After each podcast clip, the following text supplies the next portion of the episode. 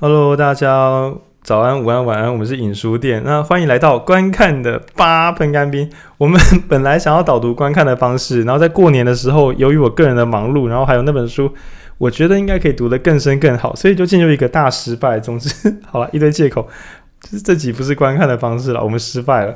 那这集呢，我要又要回到理财书，要回到俗不可耐的理财书。这集我们要聊的事情是，呃，之前我们不是聊什么投资最重要事吗？我们公司啊，这个满怀厚望，想说巴菲特读两次，但原来可能是书还好，他没有读第三次。对，投资最重要的是，就我原地打算只讲价值投资，我就一直想说啊，你价值投资你就买不到特斯拉，你就买不到台积电，价值投资令哦，不要再骂人，不要再骂人。但是在人称最重要的投资最重要的事之后呢，我们发现一本很怂的名字，一本书很怂的名字，但是整个网络所有投资圈各种大大五星吹捧，那叫做心态呃致富心态，致富呢就是变得有钱，心态就是那个很普通的心态。这本书听起来真的是俗不可耐又很芭乐，呃，要不要来一本致富心态啊？听起来已经比什么什么穷爸爸富爸爸还要更，就差不多是同级的那种流行书。但是呢，我已经是一个客观的阅读者，我听到很多人吹捧我，我就觉得。大大说他好，我再怎么样也来翻一下。那刚好呢，我就是嗯，反正买我我的朋友有买，然后就看了之后发现，夭寿哦，真是一本货真价实的好书。那因为我用电子书看，我就划线嘛，划线划线。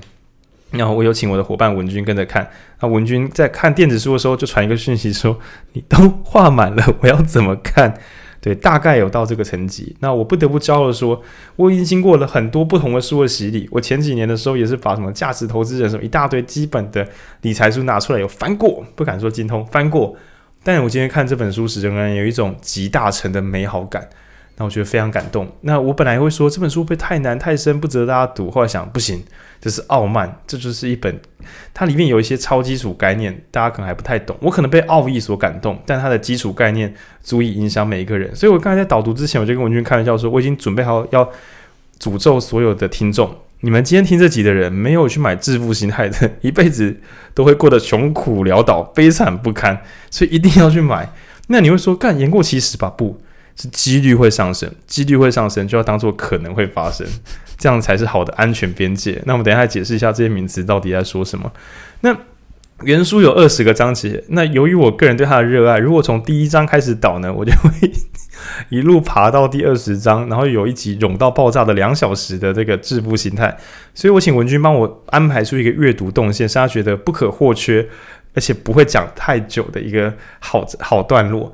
那等一下呢，他会一个一个的引诱出，就是一个一个的曝光，说，诶，我们这集这标题要讲什么？然后其实他从各章节整理而来，顺序也没有照原书，所以请大家一定要买。如果你不想穷苦一生，请一定要买《致富心态》，看不懂再来问，这样他真的很棒。好，那现在请文君帮我做个小开头，内容开头。好，那我先讲一下，因为其实书里面呢，它每一章都有。呃，很多故事不止一个，对，很多故事很，很难得的很多故事，不是一般都变鸡汤书吗？我难得看到这么硬的鸡汤，就是他的故事比不像不比较不是拿来引人入胜用的，它比较像是一个证据，要证明他，他的故事会一直跑出数据。对对对，然后但是他是用这些，他主要是用这些故事去串出他二十个他想要讲的概念。嗯，但是我觉得统合一下，就是因为我。嗯，觉得不适合全部讲完，一方面是太长了，一方面是破坏大家的乐趣，所以一定要有一个一定要买 自己的自己的顺序的版本。那第一个我要先来谈，也也是第一章，我觉得就是算是很多人在投资的时候，不论你是呃喜欢或者是有在研究的人。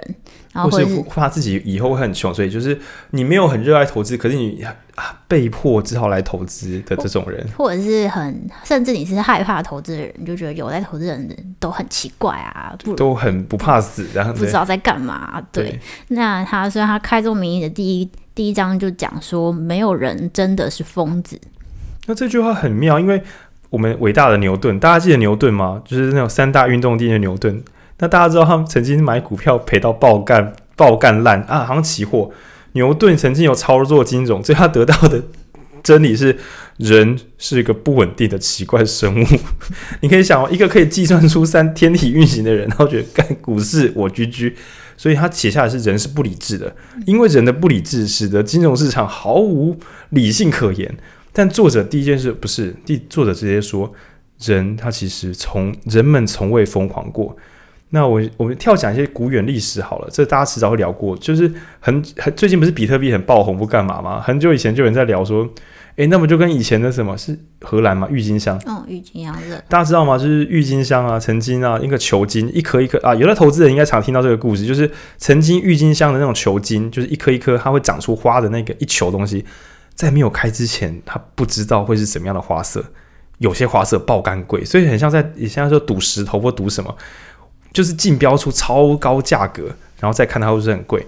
那于是 就是郁金香越来越贵，越来越贵，贵到可以一根郁金香的球茎跟房子差不多。你有一点理智，站在两三百年后看，就会觉得说它是有什么毛病？我怎么会把房子卖掉去买郁金香？那于是，在某一个转捩点之后，转捩点我真的忘了，回去查查看。那个转捩点之后，大家忽然发现这个不过就是一般的植物嘛，然后就开始贱卖。那贱卖之后造成恐慌，最后所有人都是赔到爆炸。那这种事情不断的发生，不断的发生。那只是过往来讲，会说人是不理性的，而作者会说不是，在每一个瞬间，人都保有自己的理性，只是他换一个词来讲。嗯，我们传统讲的数学型的，看着资产负债表，看着复利表单决定怎么投资的，这个叫做我们称它为完美理性。好了，理性好就是完美的。你等一下我们讲理性就是完美的哦。然后作者就觉得说，其实有个东西大家忽略，诶，那个叫什么？作者叫他。嗯，理性之外还有另外一个真实是哦，合理。他说，大家不要太把理性当一回事，而合理才是真的。好，那我举一个我个人化的譬喻法，就是如果今天火灾，你看到房子里都是火，都是烟，你会怎么做？我敢跟你保证，正常人还是会先往门口冲的，一个直觉。如果你发现客厅着火了，你从房间打开的瞬间看到客厅着火了，请问你该怎么做？如除非是门烧烂了，门都是火，不然你一定会往门冲过去。那当然，你可能想说，呃，如果退个一百步，在安全的环境，你会想说，是不是应该紧闭我的门，确保烟不要进来？躲在浴室，尸污口鼻，设法打开窗。对，如果你有那个力量，你有那个智力，你有那个自制力去启动你的思考模组的话，你应该要判断火再来决定怎么做。但如果你的客厅烧起来，但是你的门边没有烧起来，你怎么能压抑得住冲门的冲动？因为对你来讲，这道门一开，很可能我就可以不是葬身火海了，很可能我就可以逃出这个火场。所以，即便火源搞不好是从门外进来，不是我之外还有别的地方在烧，也就是说，最安全的应该是往任何一个自由开的窗边移动，而不是往门口冲。可是，在那一瞬间。你的计算资源有限，你一定会做出当下最合理的判断。没有人真心想要害死自己。你看到股价在跌的时候，你要心想：我十年的积蓄以每天三趴在消失，我该 逃走还是留下来？那当然，逃走的人可能会悔恨，可恶，我又在低点卖掉了。你看它涨回来了啦。但是如果你可以体验泡在里边那个人他的感受。对，他每个月还有贷款要还，然后他的投资组合是他养老的钱。现在有两个选择，一个是把钱抽出来，避免自己养老金蒸发；第二个是撑着等待，让它涨回来，让自己有更多更多的养老金。其实你会发现说，如果我们回到每一个做决定的人视角，比如说股市一直上涨，怎么会有人在上涨的时候买？很简单啊。他觉得会在涨，因为他看起来涨得很快乐。万一我现在不买，他又我比特币如果垂直上涨，我不买它涨上去怎么办呢？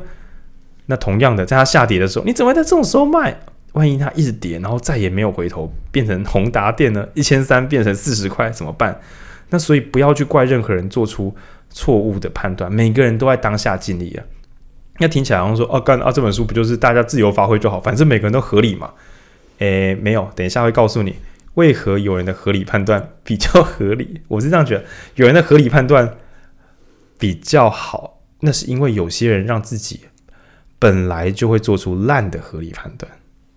哦，对，这是一方面，但我觉得另外一方面是，呃，他他让你的，我觉得他他后面在讲的比较是让你呃合理的范围变大，对，或者是对，对，就是。嗯，好吧，先破题。所以我们先破题，就是他先假设所有人的合理。所以过往你的错误投资判断，或是你现在还不愿意投资，请不要觉得自己很怪，你都是合理的。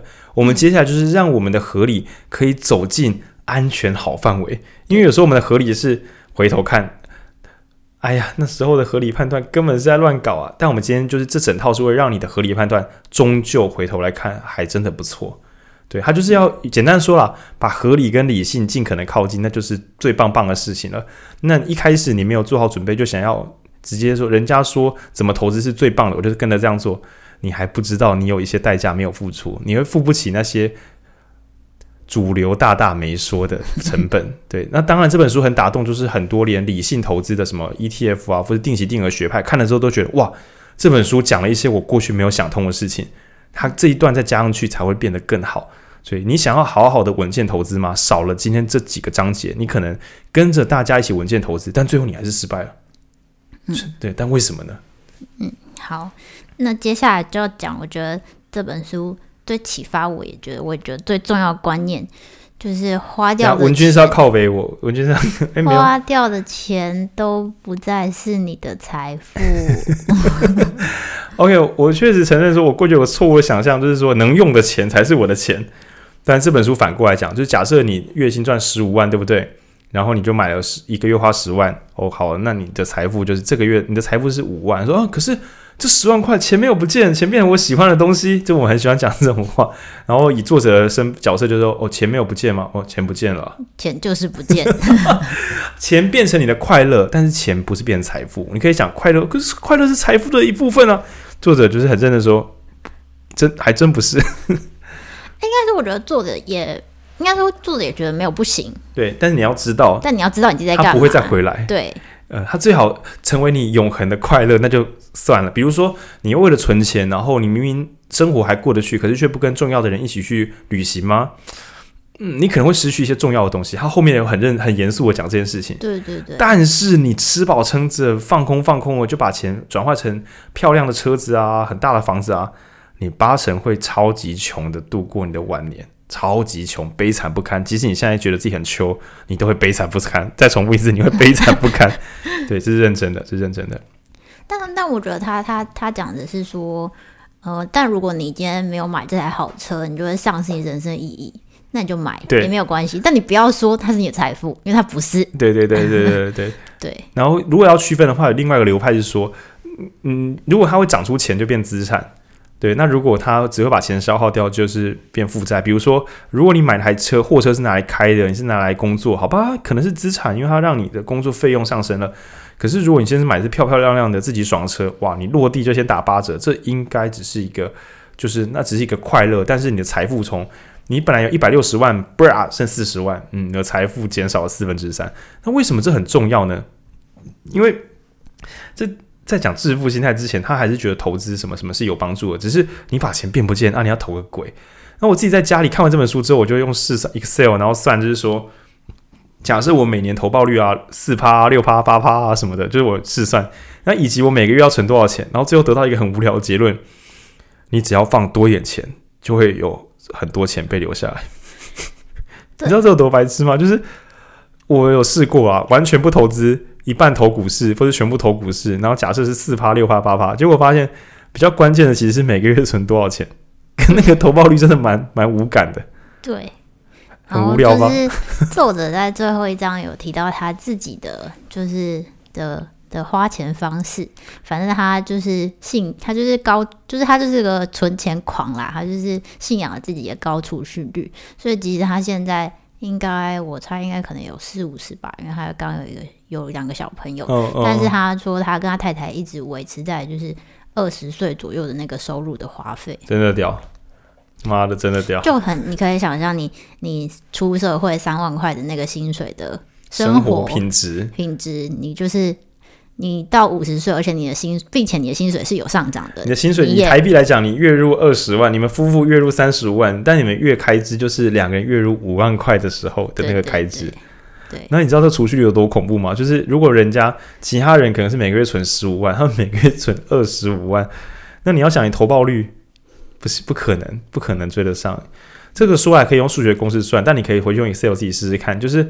你要追得上两倍资产储蓄的那个投报率，到底要拉到什么天文数字才上得去？而且你还要付出风险，这是有多？那再加上说存钱本身，它几乎没有副作用，但是拉对吧？就是存钱没有副作用，但是拉高资产、拉高投资的投报率可能会有副作用。嗯，嗯，而且那是困难的，就是嗯。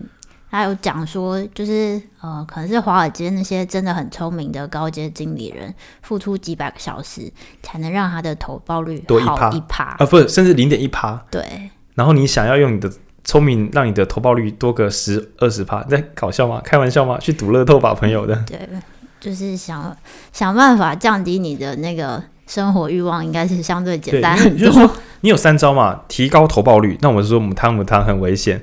提高存钱的量，提高存钱的量可以分两招，一个是少花一点，一个是多赚一点。多赚可能会付出什么？工时会变长，你跟你亲爱的人生活时间又变少，你又更累，更容易生病。所以奥义中的奥义就是少花一点，是不是很无聊呢？嗯，然后我觉得接下来说到这个少花，刚刚有提到工时长，那就要讲到这本书，就是第二个重点。好，虽然我觉得第一个重点也很棒，但第二个重点可能跟它差不多。第二个重点就是呃。钱真正要买最重要的东西应该是自由哦。那我想要先补充哎，我我已经不在乎这集会结构混乱了，反正你们都要买。就是前面不是讲说要多存钱吗？那要怎么多存钱呢？文君，你有记得我画的笔记吗？这个很好，很好笑。你是说 他的兴趣吗？就是作者有说我的兴趣就是散步、阅读、读听 podcast。那我真的画笔记，这听起来很水，对不对？但我觉得哎有道理哎，因为。散步不好物真的不太花钱，阅读你说，可是阅读要买书，跟你讲，你试试看买一万块的书把它看完，看你要看到什么时候。你如果买好书，或是你知道吗？你去图书馆借书阅读，真的是不太用钱，而且根本看不完，根本看不完。然后听 Podcast，你你可以加上听 Clubhouse 啊，反正也很便宜。但总之这些兴趣都是还算是无垠无涯，而且对身心有益。然后呢，又不花钱，不花钱，不花钱，不花钱。所以，身为学者，他提供给我们人类最后的款那个宝藏，就是散步、读书、听 podcast。我是真的把它划线。我觉得他没有说烹饪或干嘛，你知道，烹饪有时候封起来也是会花很多钱哦，器材或食材，对，或食材。但只有散步、看书、听 podcast 可以保有你的财富。那我还要补充，就是身为一只无所事事小海豹，他也有说，就是。因为他都在家里，每天就是睡醒就在家里写作。他是一个专栏作家。他说：“专栏作家为什么可以存很多钱？因为当你们穿着很贵的西装去工作的时候，我穿着运动服在家里写作。”对。所以 freelancer 们，你要想，赢了啦！我光在家工作，我就不用穿的，好吧？接案子的时候要体面一天，但平常五天都在家里边废，赞啊赞！对对，你可以看到这个作者，他其实最炫耀的不是我理财的智商，而是我想到一些省钱的好撇步。对，他其实真的是一个，就是这样说有点奇怪，但是他他的致富心态就是 很省钱，很节省。省钱是一个重要前提。应该说，你没有省钱，后面全部的理财书，什么价值成长啊，什么指数都是屁话，因为你没有钱可以投资啊。而且还有第二个，我还有不是没有钱可以投资而已，后面还会跟你讲更多更多。你没有存钱，还有更多更多毛病会长出来。即使你一边认真的存。只是指数型投资，然后一边认真工作，但存钱存就是，嗯、呃，你花费凶，然后你也投资很凶，但他觉得这还是会有毛病。等一下我再慢慢来解释。然后刚刚讲到说要记得多存钱嘛，那下一个我们要提的是，嗯，接下来就是讲到自由。我觉得就是刚刚说那个你没有多存钱的毛病，嗯，就是因为你失去了自由。好的，我应该想说。钱可以买什么？那有人说，我可以买房子，可以买车子，可以买喜欢的东西，对吧？就是把钱变喜欢的东西。作者直接定义说，什么叫做最重要的好东西？最棒的、最赞的是什么？自由。那可是什么是自由呢？呃，它是比较完整的操作型定义，就是嗯，有两种，一种是你起床之后，你可以自由决定自己的整天，你不用为人所不被别人控制；另外一个是你可以跟喜欢的人，然后用喜欢的方式过日子，而且不受任何限制。嗯。哦，真的很赞！很多人想说退休就可以这样，但不啦，卖卖小赔，你的退休金没有这么多，你还是要省吃俭用。那真正的自由是你想做什么就做什么。但其实，嗯，我这边有点来回来回有点矛盾了，就是那个想做什么又并不是真的花大钱，因为如果这样子，你又会变得不自由。所以讲永续自由其实是降低欲望，并且跟亲爱的人建立好的关系，永续的生活。因为如果你的自由自在不小心加上了就是欲望和满足，很可能又前期没问题，后期有问题。这样跟这本书又我觉得有点小矛盾。所以我觉得他的自由并不是，我个人认为他可能不是指物质生活的无限。嗯，对，他其实书里面有一章提到说，就是呃关键的差异其实是满足感，满足感，而不是你赚了多少钱。就是有很多人是亿万富翁，但他还是。想要赚更多钱，然后甚至做了非法的事情，然后失去一切。然后书里面啊，书里面第一章有一个例子是有一个人，他就是他是百货公司，他晚上在百货公司当清洁工，然后白天在学校还是哪里吧当警卫。然后他几乎没有，他有一点点投资，但也没有没有太复杂。然后他反正他没什么钱嘛，他就是稳定的跑一些 overrun 的小投资。对，然后。但这个人过世的时候捐了六百万给当地的六百万美元给当地政府，所有人都很傻眼。然后他不是一个不是一个警卫吗？警卫阿贝阿贝阿贝出事了，阿贝怎么会捐六百万美金？对，然后但这个人就是真的就是一辈子他也没有什么，他就是很喜欢他的工作啊，然后省吃俭用啊，然后规规矩矩的生活。我以台湾的你假设啦，假设美国人是我们三十倍有钱，其实并没有，好，并没有三十倍有钱。OK，好，那你可以想象哦，一个阿伯，然后每月薪三万块，然后他每个月存个一万五，一万五过十二个月，这样是多少？十八万嘛。然后过了十年就是一百八十万，但是因为有复利，我们假设复利是零好了。那过了二十年是三百六十万，过了三十年，三十年就五百四十万，加上复利真的破六百万台币了。所以一个清洁阿伯确实可以，他从二三十岁，假设三十岁之后他就比较不那么花钱，也有自己住了老房子，然后就这样再存了三十年，他六十岁就过世的话，他还是可以捐个五六百万台币。可是 有有多少人以平均来讲，有多少人可能临终的时候账户是有钱的，甚至有个五十万、十万是？很困难的事情，而他只是做普通的投资，普通攻击。嗯，对。然后另外他举的例子就是有一个绩效很好的基金基金投资人，然后就是为了争取更好的东西做了内线交易。他听到自己的某个股价的那个涨或跌的一个情报，于是他就指示他的投资那个那种那个叫做交易员大量买进某个东西。这个太白痴了，因为它的位置加上他大量买那只股票，任何一个隔天就大涨，隔天就大涨。所有一个白痴检察官应该都哎啊，这不是内线交易，这很明显。然后查查电话，还真的这样打电话就抓到了。这么有钱的人，何以需要做这么冒险的事情？那我这边还要小小的，就是称赞我自己，就是买到最贵的东西自由。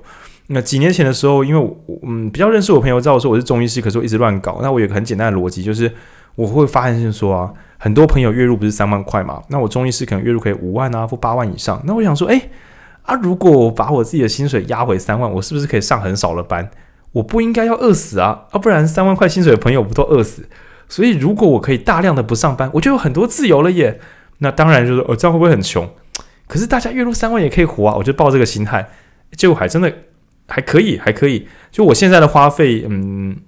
当然也比一般人高一些，但我个人认为我应该没有比什么月入十万、二十万人高，因为我很小心的，就是假设说，诶，如果我是穷穷的，就是不是想，不要不要冒犯大家的，我是一般薪水的上班族，我何以活不下去？我怎么可以活不下去？对，所以我确实拿到了超多的自由。那这个自由可以干嘛？可以想干嘛就干嘛。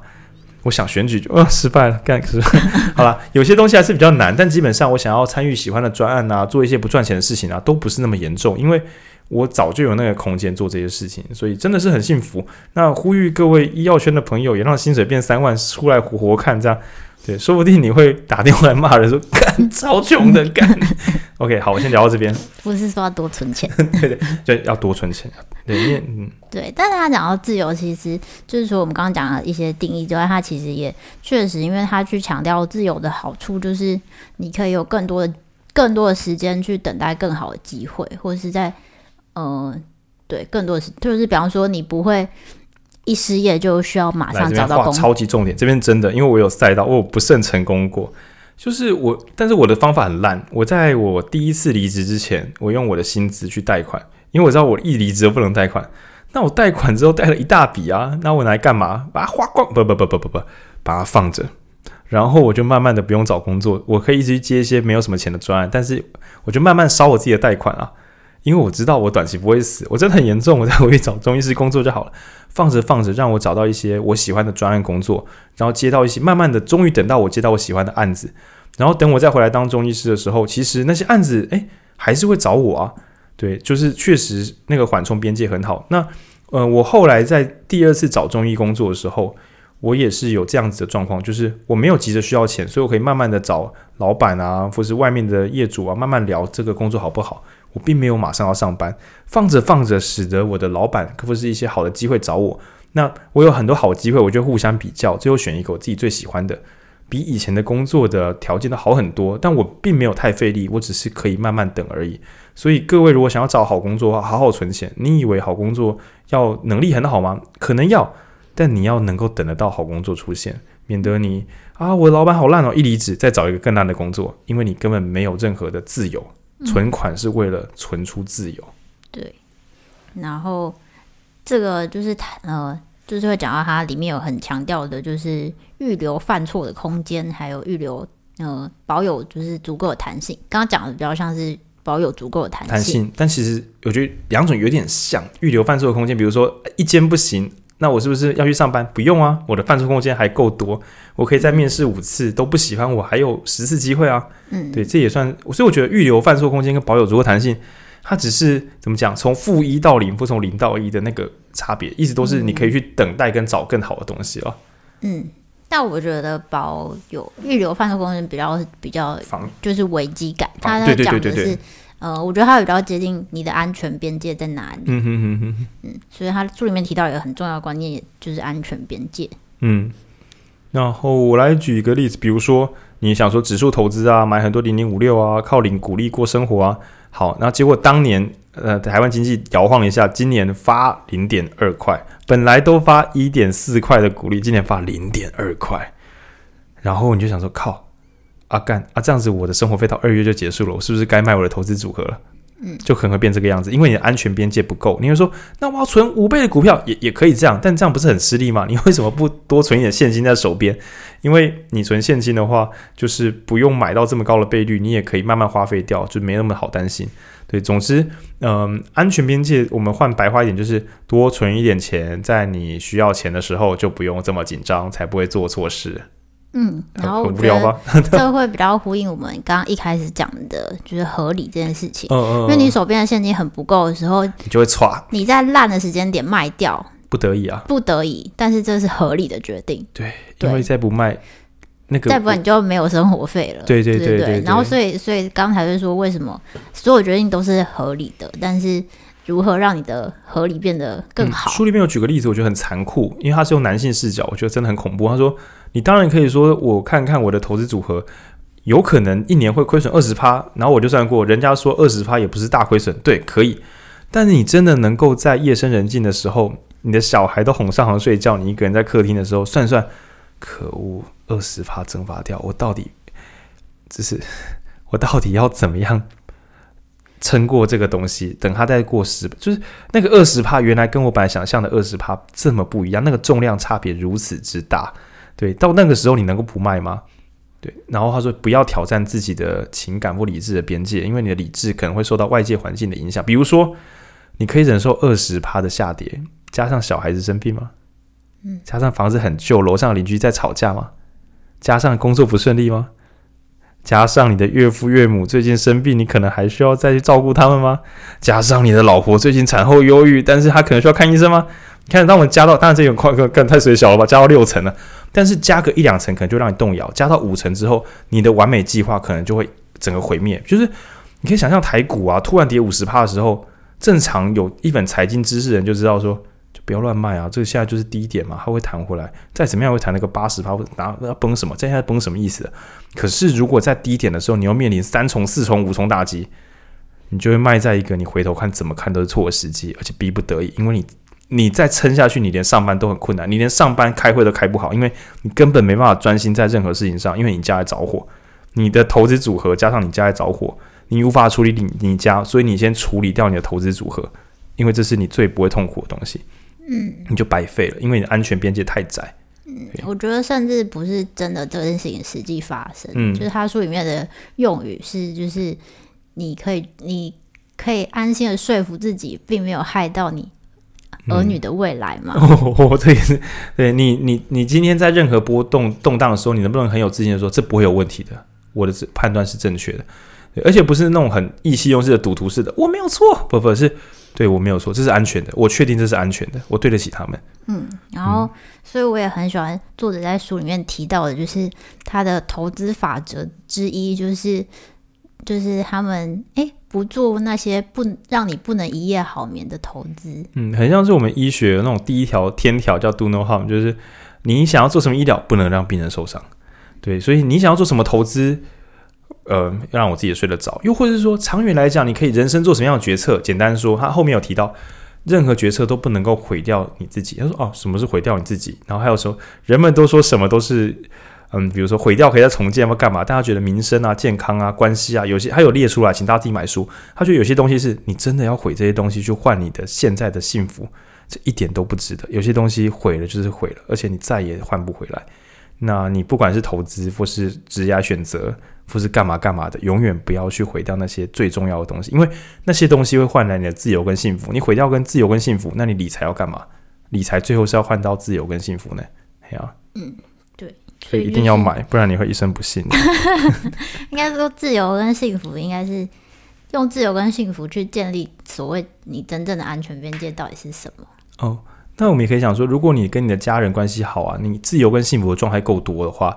你也比较能够做出好的合理判断，因为你没什么压力，没有压力迫使你做出紧急下的实力判断。嗯、嘿，你过得快乐点，人会变得更聪明。那为什么我还要聊这个？因为我的听众啊，我的朋友们一定有些超认真工作，把自己逼到边界的人。那书里面其实有一个章节是特别提到，这样是有危险的，因为这样的人，要么关系出问题，要么身体出问题，要么在紧急的时候你的判断力不够，然后就你前面的努力都白费了，因为你做了一次大的错误判断。嗯，所以请大家、保持弹性，对，就是他书里面有讲到说，不要做极端的选择，对对，因为你都有可能一旦后悔了，你就会更后悔，对，对，就是我今天投入三十趴，我就是三十趴后悔；我今天投入了八十趴，我就是八十趴后悔，对，之类，就是留有后手，就也就是说，这个作者的心态啊，投资大概不可能丢一半以上的钱在里面，除非你剩下的钱就够够厚够安全。对，对，因为像我以前就有个偏见，想就是说我手边留下六个月的储备现金，其他全部都在投资，应该是可以的。但是作者说，我即便状况很好，我还是留了二十帕现金在手上，被很多理财的专业人士说，跟这真的太夸张。大家觉得这二十帕留在手边，让我睡每天睡得着，股市要爆炸，比特币要飞涨，什么随便啊，我睡得着，我是无敌的。哦，我觉得他最极端的是。他用现金买房，他用现金买房子，在美国，在一个到处可以开杠杆的快乐世界里，还用现金买自己的房子。嗯，他完全没有贷款，然后他也他也说，你如果要说这是一个糟糕的财务决策，我会说，对，他是一个糟糕的财务决策。但是我快乐，但是直接直接得到这种房子，会让让他的就是是他。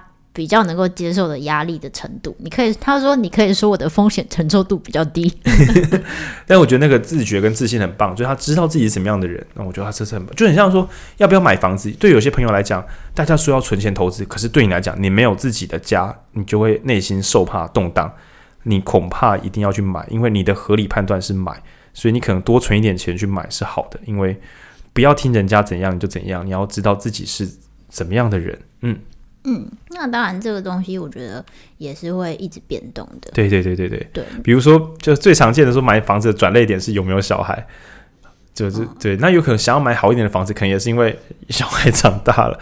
就是说，你会随着重要的人的变化，你可能又有一些新的选择。那这其实都是为了满足你的需求。那有些人比较铁血，他说小孩虽然我们基间，可是理财投资组合不能破。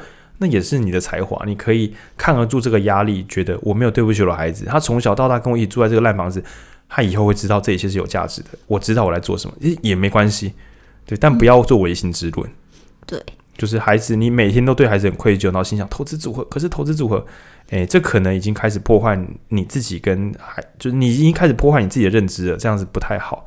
嗯，嗯，然后这边我就想要提。提到他在书里面有讲的一个心理学家提出来的叫做历史终结理论，哦，就是我们会一直抛下前面的我们去选择另外一个。先讲一下历史终结这四个字本来是嗯，以前是一个伟大理论，后来被大家嘲笑。你只要听到历史，好像是不一样的东西。哎，真的吗？干 fuck fuck，真的吗？好像，因为这是心理学理论诶。你说历历史终结错觉吗？错觉。可是历史终结这个字应该是用在，就是自由民主也会讲到历史终结啊。这次就是最后一次。哦，不是哦，这好像是两自自由民主跟现在这个心理学好像不是同一件事。不是说是历史中，还是翻译翻错？哎，我们现在小声讲话，但其实全部人都录得到。对，我给你解释一下我我认为的版本啊，就是历史终结。我本来以为是说，嗯，很之前有讲说民主就是这个世界的终点，这一套制度，民主加资本主义啊，叭叭叭，就是某一套好制度，终于使人类不会再有动荡，这个东西就是历史的终点，历史终结论。对，但是这一套后来被嘲笑，就是说。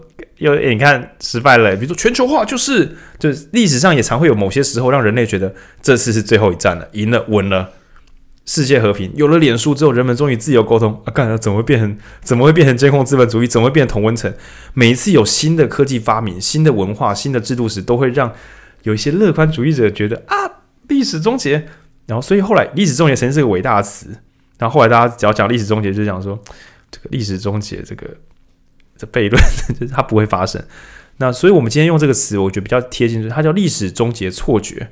嗯，那我来简单讲一下，它这个譬喻真的很妙。我我一直知道历史错历史终结这个词，可是他讲历史终结错觉的时候，我就对自己微笑说：“哎有哎有哎，你是否觉得过去的你犯过错呢？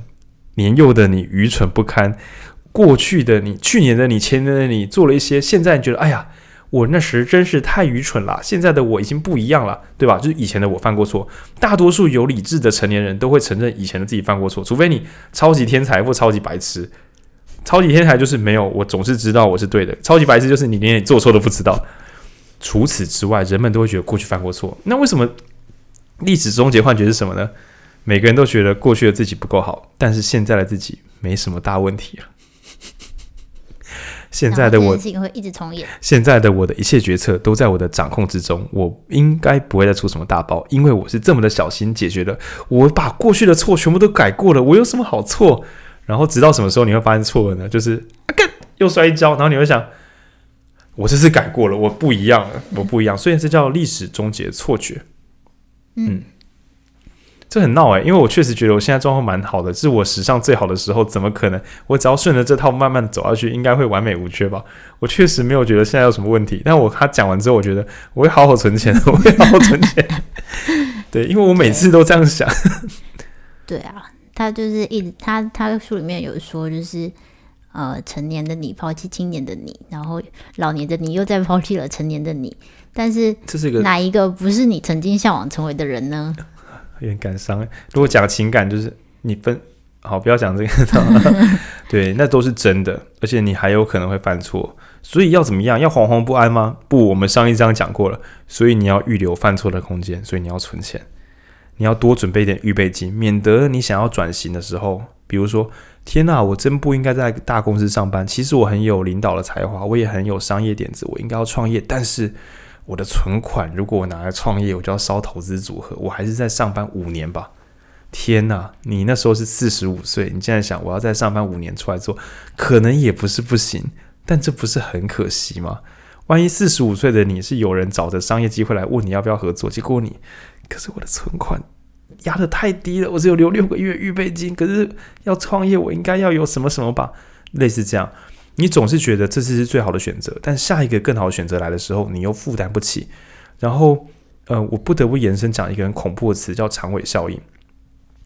因为我们本来没有要提，嗯，简单的说，他有列出几个有名的人，比如说，嗯，那个，呃，贾伯斯，或者说希特勒。然后他为什么放在一起？没有，他讲的不是，他讲的不是，他们讲一堆人啊，马克思，对，然后。呃，比尔盖茨，对，没有贾。总之，他就是讲说一些对世界有超级巨大影响的人。他说，全世界有这么多人口，但少了这几个人的世界又会变成什么样子？我们其实很难想象。那他也就是讲说，其实很多简单来讲，很多公司的成长，从故公司的历史或什么来看的话，就是人们啊，任何东西都一样，都是几次关键事件有巨大的影响，然后就一成不变了好多年，然后又有巨大影响，然后一成不变好多年。那、啊、为什么要讲这个呢？他说：“因为我们人的一生，说不定就只有几次机会是把握了之后，你会大跃进的往前变得很厉害。结果，因为你没有保留足够的余裕，就是船开到你身边的时候，你说：“可是我明天才能上船。”把船开走了。那这个船一开，本来可以帮你的人生往上提升三个阶层，但你现在你要多花十五年才会走到本来你曾经可以搭上那艘船。那也就是说，就长尾来讲，你错过几个人生的转捩点，可能你就错过了那个本来超级棒的你自己。对，一定要小心。嗯，不知道大家有没有过拒绝过自己很喜欢的公司，或是拒绝过自己，拒绝过自己很喜欢的女生，或是拒绝过自己这个很想参加的活动。嗯，或是说别的组织小找你合作的时候，然后你说啊干，可是我这个案子做不完，然后还真的怎么样都处理不掉的那种时候，那其实你都错过了大成长的机会。对，所以如果你你会想说啊，存钱只是为了防守嘛？存钱是可以进攻的，存钱让你在进攻的时候，进攻的时候竟然是你的回合，不要说进攻的啊，我的回合这八个回合我都不能动。但这一回合会拿到很多分，这太可惜了。嗯，真的，我觉得像看身边很多，就有一些接案的已经蛮顺利的。嗯、他有时候就是刚好在放假，然后在放假的时候接到了一个他最喜欢的案子。但他要是没有放假的余裕，他根本就没有机会接到这个。听起来闹后，还好他有放假，不然他就不能接到大案子了。他说啊，不是应该努力上班吗？对啊，就是要保留弹性跟空间。嗯，因为你不知道成长会在什么时候发生。嗯，然后但也不是说就是，诶，所以我现在应该要放假吗？不是，也不是这样说。但是书里面有提到说，就是你有可能搞砸一半的投资，但你最终还是会赚大钱。哦，我我来简单阐述这个，就是说，如果说我手上现金够多嘛，那我搞砸，我搞砸，我搞砸一些投资之后，我不用把什么都卖掉，因为你把什么都卖掉，你可能把好的也卖掉了。你的手上储备现金够多，砸的就让它砸，反正剩下的没关系，我就放着。反正我手上现金够多，就慢慢补，慢慢补。说不定我有两种可能，一个是烂的就让它烂，你只靠好的几只也会赚很多钱。另外一种是你买的是 ETF 或是那种指数投啊，就是指数投资，它有烂的时间。是，对。那以下来讲长尾效应的第二个辩题。嗯，如果有在投资的会知道有个名词很动人，叫破新高。就是这只股票的股价比以前最高的时候还要再更高一点，那就是所有人最爽的时候。如果你有买，你就会觉得我的啦，强啦，冲啦。啊，如果你没有买，你就会想要不要买。所以，我们先想假设说你已经买了，而且你在车上，它在破新高时，就是你最快乐的时光之一。那假设呢，破新高的时间是涂白色的底色，然后没有破新高的时间叫做灰色。比如说台积电六六六哦，不诶，上次多少忘记，反正六七八还是什么的，嗯，忘了。反正是假设之前最高假设是六百八好了，嗯。你六百，你在六百 N 的时候买，然后六百八，然后接下来六百七、六百二、六百五、六百四、六百三，这段时间大多数人心情是不快乐的，因为觉得，哎，那个高点好像不会再回来了，哎，干是不是要卖啊？对吧？然后哦，六百四、六百五，可是因为还没有破新高，所以你是怕怕的，你想说这个好像也还好，六百七、六百八、六百八十二，哦哦，又破新高了。破新高的时间总是非常少的。那他有算过，就是以指数投资来讲，可能一百年的股市里面只有。六趴的时间是破新高的，其他九十四趴都是比之前的最高峰还要低。那以前的人会说，指数投资没有风险，很多大大都说，指数投资就是你就每个月定期定额放钱就没有风险，你就不用付出什么东西。但是这个作者会觉得，哦，我们前面不是讲理性跟合理吗？理性的代价是什么？理性的代价就是你要忍得住你的钱、你的资产有九十四趴的时间看起来是在赔，看起来看起来。你只要忍得住九十四趴的时间，像是搞错了什么一样，你就会赚到你该赚的钱。嗯，那我自己觉得蛮难的。你有九十四趴的时间钱，你会想说，我是不是该在什么时候脱手就好了？嗯，这个东西就一直折磨你。但除非你的财务很健康，你手上钱蛮多的，就啊就哦 随便啦。你不靠，你不只靠那个股票的高低来决定你的财富，你本身就活得蛮健全、蛮安稳的。于是股票成为你的一个，呃，另外一种赚钱的安全边界。但是那也还好，既然还好，它有没有破新高，我随便它。所以能够随自在的面对这些理财工具，会使你更容易做出正确的判断。那也许你会说，诶，不是啊，啊，我只投一半的钱，我不就只赚到一半的股市报酬？没错，赞啦！很多人就是这样想，就是我应该放八十趴，我应该放九十五趴。其实我曾经也这样想，这本书真的有影响我。就是，但我重新用股那个机那个怎么讲，用试算表算过之后，觉得也没有真的赔那么多钱。因为万一我投了九十五趴钱在里面，它一个抖动一个赔，我一时紧张把它卖掉，哎干啊，你终究会赚的啊，你又在那边卖，原因是因为你太紧张了。所以虽然说你把一半的钱放手边，一半的钱放股市，你好像损失了。可是作者说他要纠正大家一个观念，很多人以为这叫做罚金。所谓罚金就是我就是没有投够多钱，我才会没赚到，真是哎呀，股市在惩罚我啊！这叫罚金。他说。你怎么会有这个想法？你做了正确的判断呢，所以他称为这叫入场费。没有人会再去迪士尼乐园的时候说：“哎呀，迪士尼乐园罚我一百五十美，叫我买票啊！”你会觉得：“哎呀，还好我有买票，我才可以进来玩得快快乐乐。”他觉得股市里面那些正确的判断应该叫手续费，而不是罚金。你买的是门票，你买的是幸福的门票。今天我把一半的钱放在手上不去投资，我赔了一点点获利，不是我用一点点获利来买到我的幸福门票。这样想就正面多了。所以存很多钱就是对，你是花更多钱买幸福门票，像这个作者就是用现金买房子，没办法用贷款套利，但是他就是我就是要买我的幸福门票，房子整栋都是我的，我再也不用担心什么贷款缴不起什么的，我好开心啊！那这个观念非常重要，非常重要，存钱在手边压着不投资，竟然是幸福的门票，而不是投资的罚款。非常重，我很担心说比较年轻的朋友可能听了觉得啊，可是就少赚很可惜啊。哎，你这样可能会在后面的时候一口气再把它吐回去啊。也，如果你已经有赚钱了，何不少赚一点点，让你自己不会赔到钱，变成无敌模式呢？嗯，然后这边这个我觉得除了就是是入场费的概念之外，还有第二层是呃。我觉得他也还是比较是指数投资派的，嗯嗯嗯，所以他也很强调其实就是长期持有的概念。所以今天你虽然投了，就是少投了一半，但是你的优势是你都不用拿出来，因为其实任何你任何只要中断，你就会少超级多。就是你今天投八成，但是你有中断，跟你投五成，然后所以你持有了更长的时间，其实还是它就是各种数据就还是显示。结今为止，后者都还是比较重，因为它里面是有一个图表，它用很认真的统计在算说，你就开开关关，开开关关，就是大跌的时候卖，涨的时候再买回来，这些操作方式算起来，其实哎呀，你还是从头到尾都没拿出来比较赚啊。对，对对。那所以今天最后决赛是比什么？总投资时间。所以巴菲特不是说什么啊，时间啊加复呃复利加上这个呃够长的时间加上一点复利，就是最棒的一个什么长长长的波道跟雪球放的够高，让它滚远一点变超大颗。然后，所以作者有稍微闹一下巴菲特说，其实巴菲特最厉害的大招就是他很早投资，而且活好久啊，而且他没退休，就是他从很年轻的时候开始投资。此外，他竟然没有在六十岁退休，他到八十几岁还投资。他有拿过统计数据，巴菲特三分之二以上的资产是五十还是六十岁以后赚到的。哦，那我我觉得，我觉得不只是三分之二，应该是我觉得那最可怕的那个数字，我记得是好像是什么八百六十几亿。美元是他现在的资产，哦，但是有大概八百亿是在他五十岁之后。对对，我八百五十岁之后，所以你以为他的投资的最大天才是什么？是撑到撑到最后一刻。对，就是他的。我觉得作者想要说，就是你最好就是自由快乐的活久一点，嗯，才是你最大的武器。而且巴菲特还有人请他吃午餐，又可以不用吃午餐费用，又会没有这比较偏。对。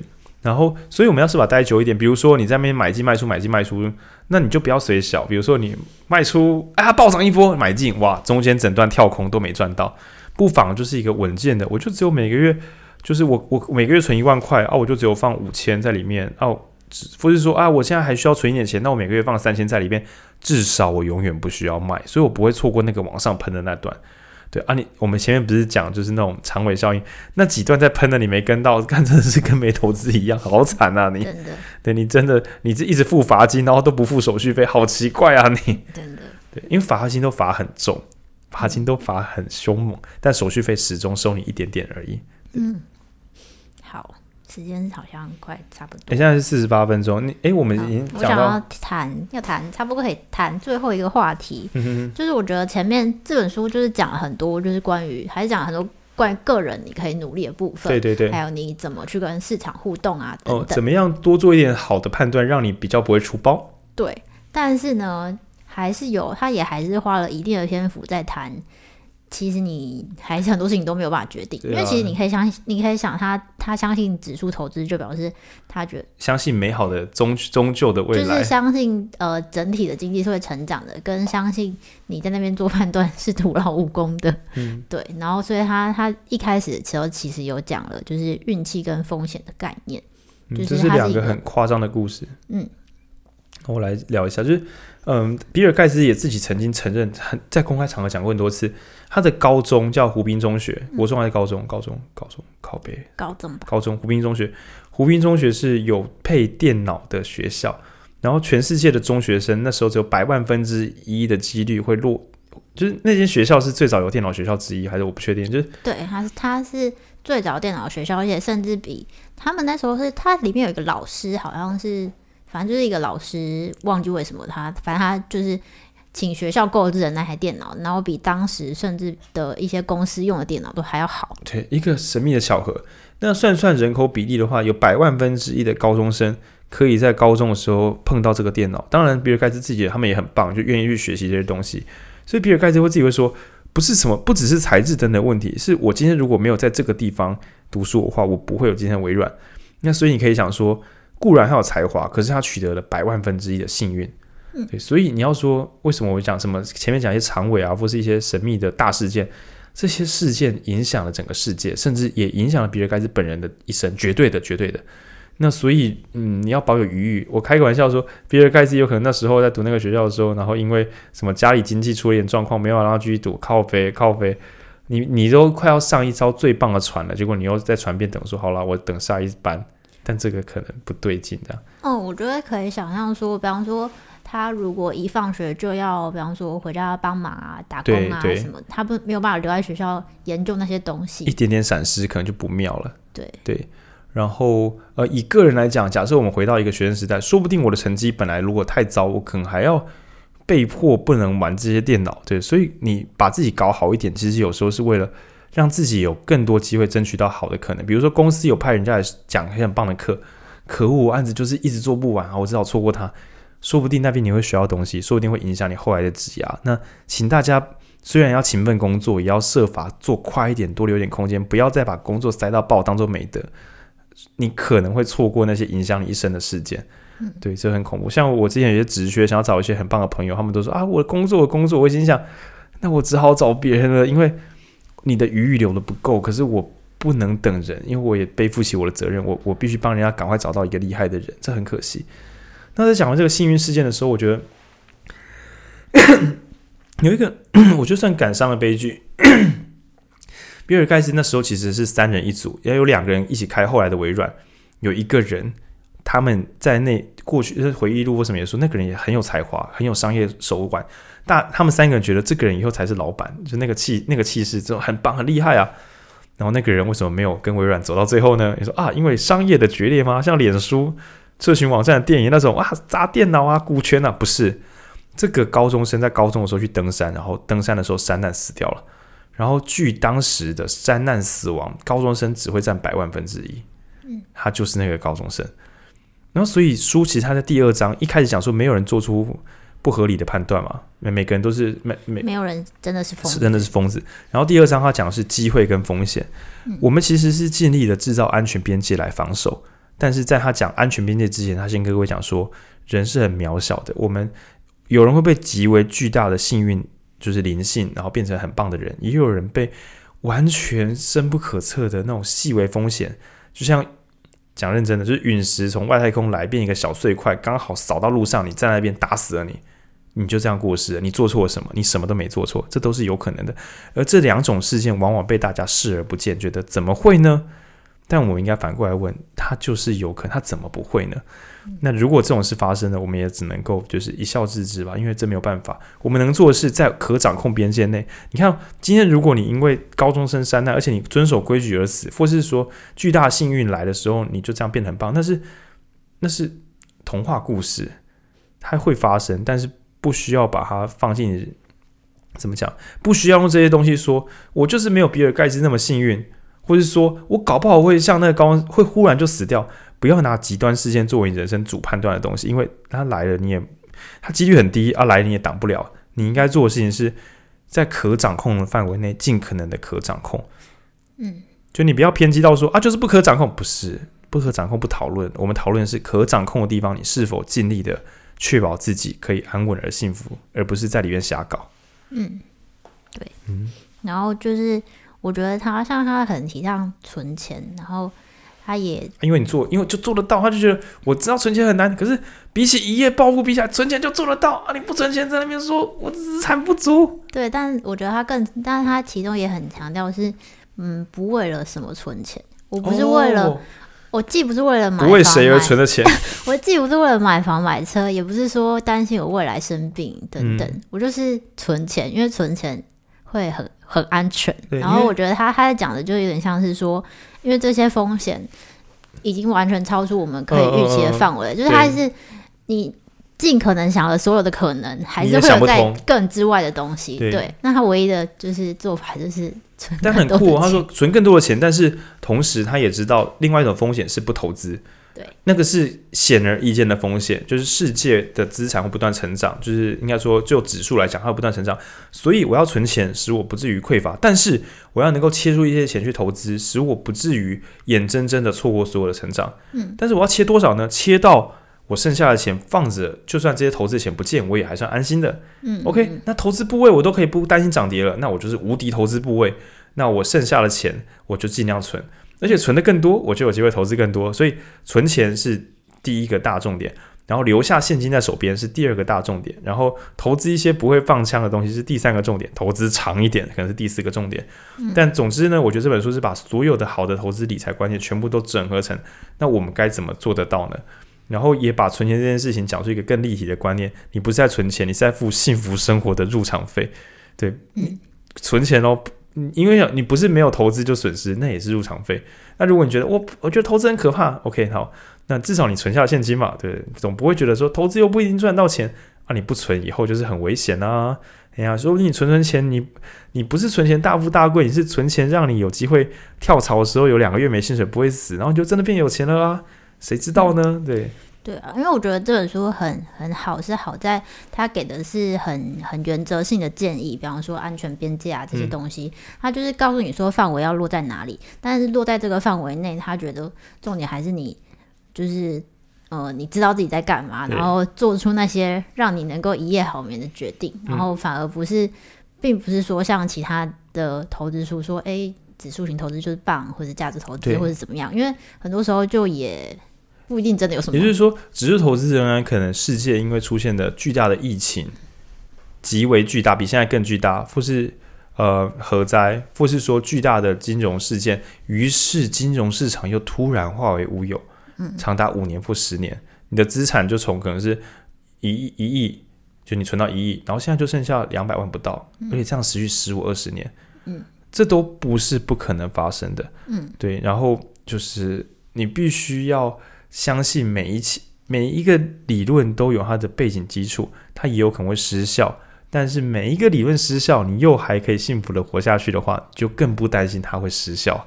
对对，你就不会在必要时候、不必要的时候恐慌或怀疑，就就尽可能做些配置。比如说，你觉得有住的房子比较安全，OK，那你就慢慢的弄个住个地方，对，慢也没关系，有往这边走就好。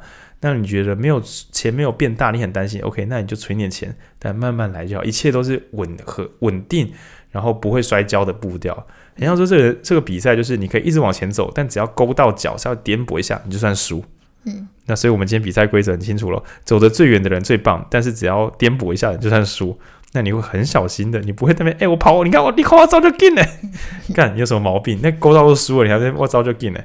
对，稳健的走，你只要颠到脚跟这样钉一下，你就从头开始走，大概是这样的比赛。然后最后就是稳稳的往前走，最久的人是赢的。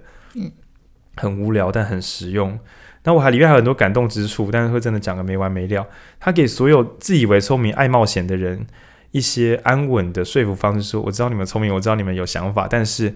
你何不把这个聪明让自己更安心一点？你在安心的时候会变得更聪明。你本来就会在你在安心的时候会赚更多，所以赚少一点，然后再赚多一点回来。我觉得还有这种给我这种感觉，对对，对，对，对，对。然后还有一个我觉得很很哲学性的东西，是一般理财书比较少提的，但是有一些佛系型的理财书会提，就是你终究要问自己，你的幸福从哪里来？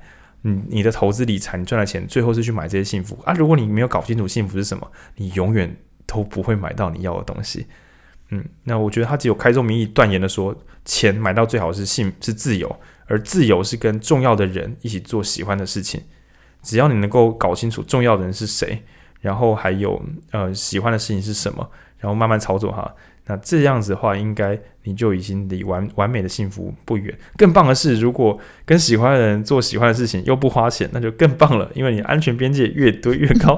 那如果跟喜欢的人跟喜欢的人做喜欢的事情，不太花钱，而且还可以赚到钱，哇，超无敌模式。对，那。这些都是一个嗯参考之一。那他也希望大家不要矫枉过正，比如说嗯都不投资啊，或是说都不存钱啊，啊，或是说只投资啊，或者说只存钱啊，或是说只拼命工作啊，或是说都不愿意工作，只觉得说我花少一点就没问题。他觉得任何极端的想法都是在消减安全边界，然后安全边界失去了，你就很容易做错误判断或变得不自由。自由这么宝贵，你为什么不好好保护你的自由呢？大概是这样的一个无限循环的。防守且进攻的套路，对，我是真的很感动，大家一定要买一本。我这录，因为我真的觉得啊，大家在讲说民主自由，我们要叭叭叭。可是我觉得每一个听众，每一个个体，是社会上每一个人，如果不能把自己过得好，又要怎么样来拯救世界呢？然后把自己过得好，如果是用危险的方法把自己过得好啊，你又要怎么心安的能够每一天都整来？你才不会是二三十岁的时候对社会很有热忱，四十岁之后变成一个你小时候不能想象的愤怒中年。你的愤怒中年是不要做什么民主啦，赚钱最重要啦。你就是年轻的时候没有把自己管好，长大之后才会成为你小时候讨厌的人。你何必变成那个样子？对，从今天起开始存钱，不要变成你讨厌的大人。这听起来很混乱，说啊，存钱就是我讨厌大人啊！你给我存，存了你以后就会更喜欢你自己，你一生都会喜欢自己的。好啦，乐乐等。那请大家去买书《致富心态》，推不到我们十五次了。这本大家听的这部分，我好歹要贡献两百本，我们每一集都大概有两百人在收听，这样，哎，真的是不错。那借来看也没有关系，可是我觉得它很值得，就是放在身边，而且算蛮白话，故事又写得很好。嗯，其实没有，里面没有，几乎没有什么难懂的概念。对，我很少看到没有难懂概念，但是却又充满智慧的整本，几乎都是这样子延伸，真是不容易。那里面有提到，如果你对理财学派有一些兴趣，比如说，嗯，成长型啊、价值型啊，或是某些投资啊，或是房地产，或是比特币，它其实大概都有去解释。它我不能再讲那一章，它要解释说大家到底是怎么建构出那些理论结构的。然后我觉得，哇，这本书就是要终结，就是终结所有人的派系，来做一个大一统啊，真是有野心。嘿呀、跟大家五星吹捧到这边。那祝大家都能够找到自己喜欢的东西，然后过自己喜欢的生活，然后散步、读书、听 Podcast。好了，影书店，谢谢大家，拜拜。哦，哎，对，这个朋友就是再补充一下，你真的可以不用买那个投资前最重要的事，但 是看那本真的投资最重要的事跟投资前最重要的事，我觉得都不如你只要要买任何理财书之前，第一本请先买《致富心态》。好，感谢，拜拜。